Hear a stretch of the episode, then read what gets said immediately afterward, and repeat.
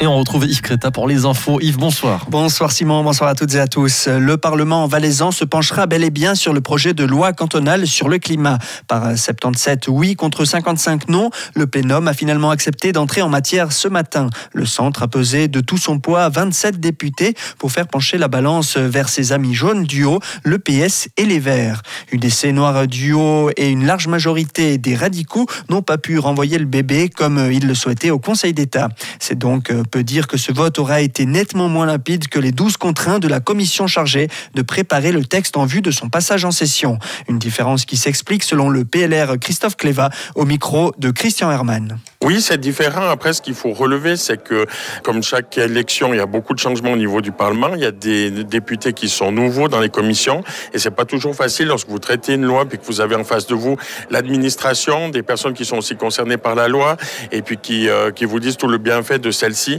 d'avoir des fois un recul euh, qui permette de prendre certaines positions. Mais après, c'est justement le travail des groupes, lorsqu'on analyse en détail le projet, de se déterminer est-ce qu'il est bon, est-ce qu'il n'est pas bon, est-ce qu'on doit l'amender, est-ce qu'on doit le renvoyer au Conseil d'État refuser d'entrer en matière. Donc ce matin, il n'y a aucun groupe qui refuse d'entrer en matière, ce qui voudrait dire on ne veut pas voir le problème et puis on met le projet à la corbeille. C'était un renvoi au Conseil d'État qui était demandé pour revoir la copie. Comme l'entrée en matière est acceptée, on essaiera de la corriger au travers des amendements. Et des amendements, le PLR euh, n'est pas le seul à les avoir déposés. Le plénum devra en effet en régler 195 jeudi sur ce projet présentant 22 articles. Autre sujet traité ce matin au Grand Conseil, celui de la révision partielle sur la loi sur l'information du public, la protection des données et l'archivage. Des amendements ont aussi été déposés. Après avoir salué une révision nécessaire, tous les groupes ont soutenu l'entrée en matière. Cette loi met en conformité le canton avec le droit supérieur, permet d'avaliser les règlements de police communaux et donc leur utilisation d'images de vidéosurveillance et elle précise le rôle du préposé, ont-ils souligné. L'UDC du Valais-Romain a regretté le rattachement du préposé à la chancellerie d'État, trop lié au Conseil d'État. Elle estime que cela affecterait son indépendance. Le centre et l'UDC au Valaisan ont dénoncé une hausse de la bureaucratie pour les communes, notamment avec l'obligation qui leur sera faite d'engager un délégué à la protection des données. La lecture de détails aura lieu en fin de semaine.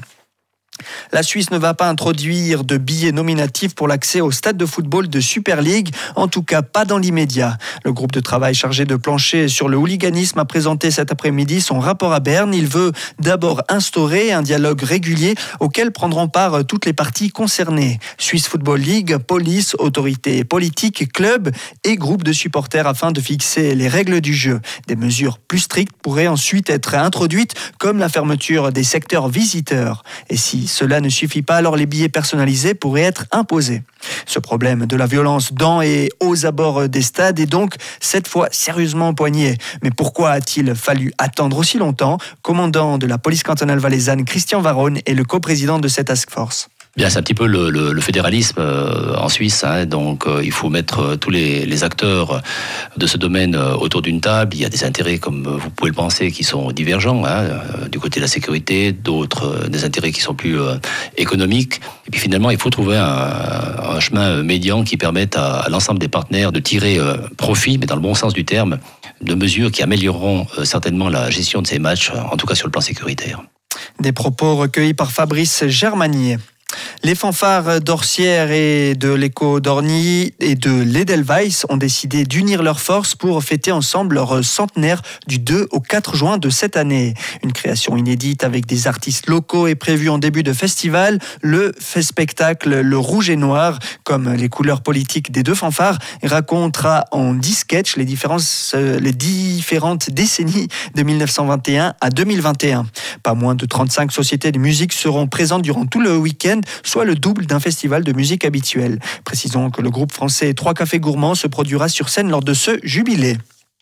L'Office fédéral de l'armement Arma Suisse va acheter des tenues de camouflage et de travail pour un total de 35 millions de francs. Le contrat de fabrication a été attribué à deux entreprises suisses, une anglaise, une allemande, une polonaise et une indienne. Ces tenues seront acquises dans le cadre de la procédure d'acquisition du système modulaire d'habillement et d'équipement de l'armée, précise aujourd'hui Arma Suisse dans un communiqué. Les entreprises de confection des six sociétés sélectionnées ont été contrôlées au préalable quant à la durabilité sociale de la production, les conditions de travail et les normes de sécurité. Merci Yves Créta, le retour de l'actu demain sur ONFM à partir de 6h.